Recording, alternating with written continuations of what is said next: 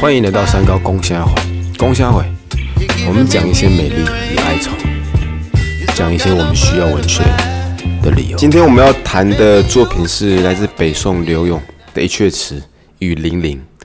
那刘永刘永哈，在整个北宋词坛有个指标性的地位是，在刘永之前，大部分作家都只写小令，好像欧阳轩那些人哈，小令只是比较短的篇幅，就是五十八字以下。那刘永的天分哈开始爆发，他可以写九十一字以上，我们把它视为长调，好让宋词的内容跟水准可以走向另一个格局。以我个人而言呢哈，如果宋词硬让我挑个代表性的作家，我可能就挑刘永。一般人可能聚焦于好李清照啦，或是周邦彦那些人，但我觉得刘永的代表性在我心里面更高。那我们今天挑《雨霖铃》，好，呃，我们等下请，因为《雨霖铃》也是属于长调，比较长，我们等下请来宾帮我们朗读其中的下半篇，我们去感受他的一些情意在文字当中。好，来宾简介一下就可以帮我们朗读作品内容。好，大家好，我叫阿汉。那我这边的话，我就先朗读他后半段的诗词，然后 OK，多情自古伤别离，更那堪冷落清秋节。今宵酒醒何处？杨柳岸，晓风残月。此去经年，应是良辰好景虚设。便纵有千种风情，更与何人说？好，感谢阿汉帮我们读完哈。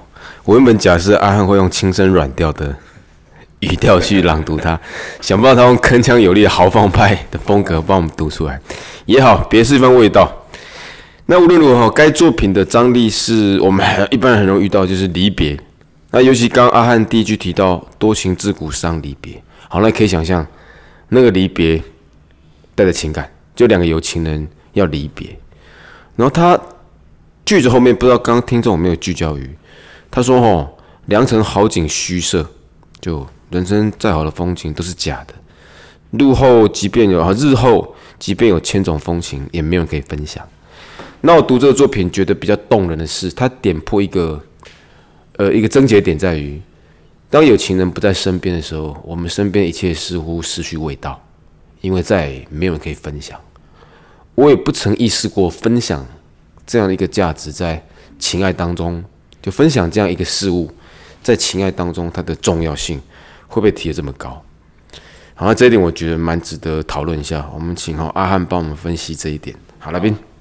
好的，那我看完这个诗词的时候呢，我其实想了很多自己以往的情感经验。哇塞！然后我这是真的，后来真的觉得认为，永刘勇他在写这首诗的时候，应该是他的初恋，因为初恋往往都是最痛的，而且也对于离别来说，他会特别的感伤。就好的，就好比我跟我初恋那时候，因为我们那时候是一个，我是哦，首先说我是花莲人。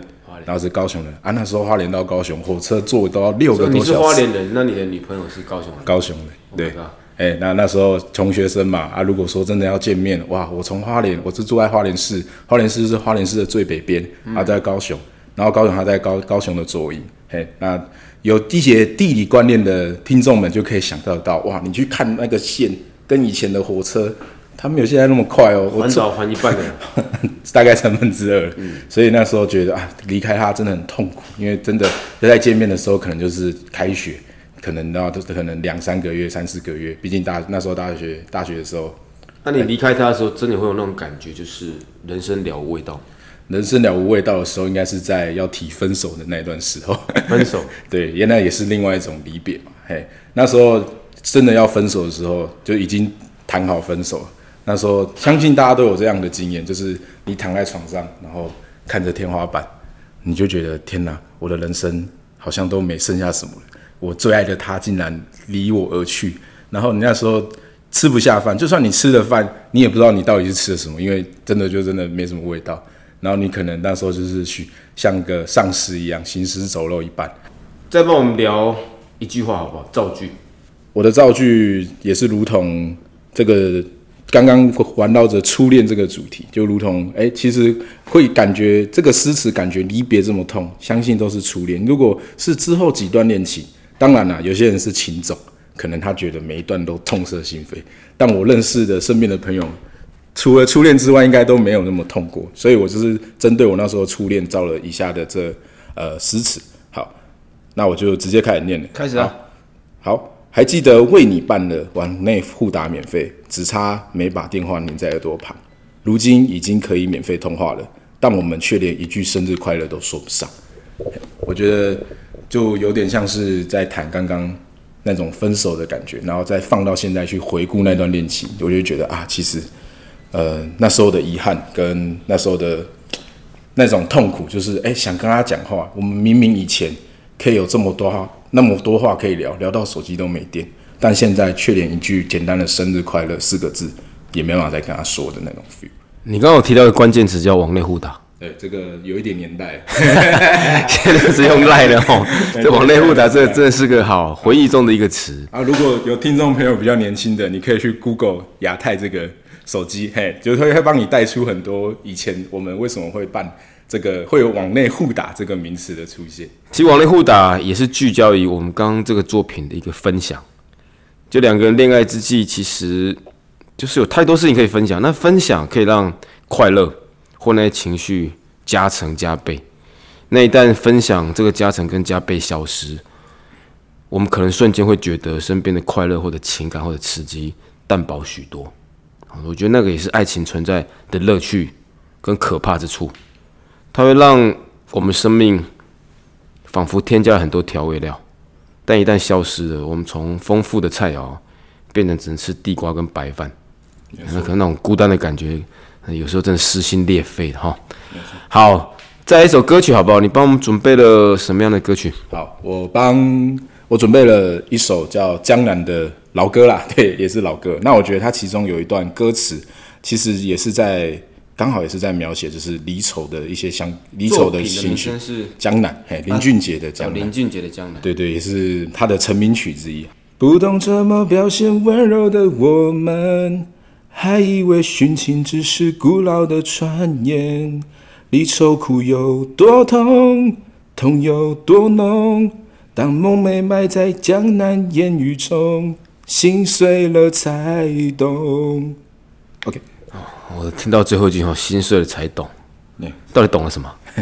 懂了那个离愁到底有多痛？对，蛮可怕呀！讲个食物好不好？食物好，你打算跟我分享什么食物？跟我们先找对象，跟那个你心里面曾经很重要的人，再一次的吃这个食物。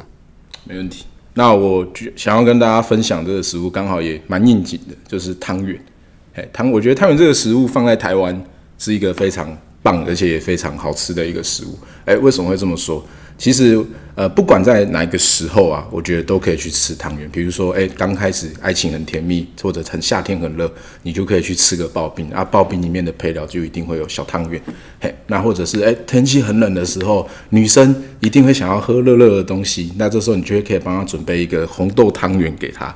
嘿，那或者是说，哎，刚好台湾非常擅长食品开发，哎，不知道大家有没有吃过奶茶汤圆？嘿，我们也可以跟着用这样的名义去给他说，哎，我们可以一起去吃奶茶当月。